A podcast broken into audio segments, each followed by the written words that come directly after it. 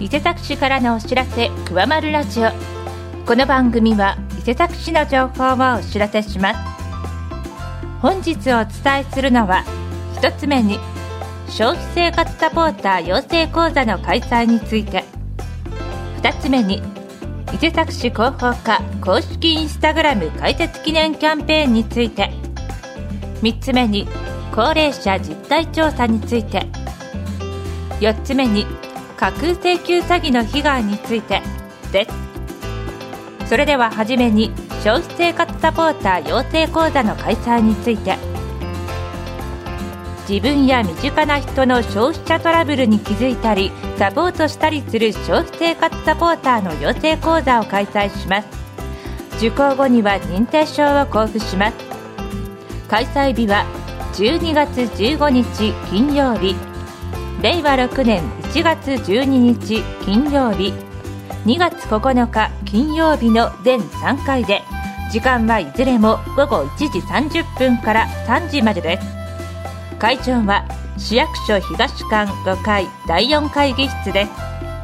対象は市内に在住または在勤在学の人で定員は先着20人程度です。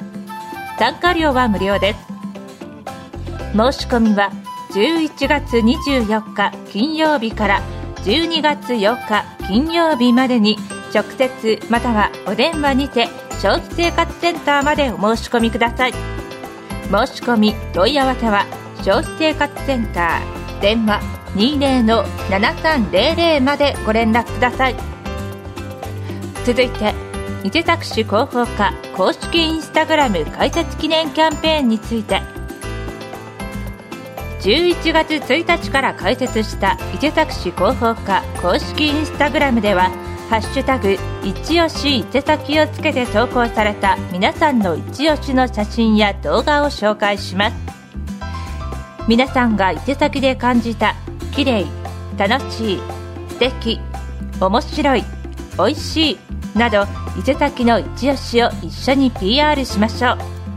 また開設記念キャンペーンとして11月中に公式インスタグラムで紹介した皆さんの一押しの写真は広報池崎や市ホームページに掲載します。さらに紹介させてもらった人には記念品も差し上げます。ぜひ投稿してください。詳しくは広報課電話27-2711までお問い合わせください。続いて高齢者実態調査について。高齢者の活躍支援として皆さんのニーズや実態を把握するためアンケート調査を行います。対象は市内在住の65歳以上の人から無作為に抽出した6000人です。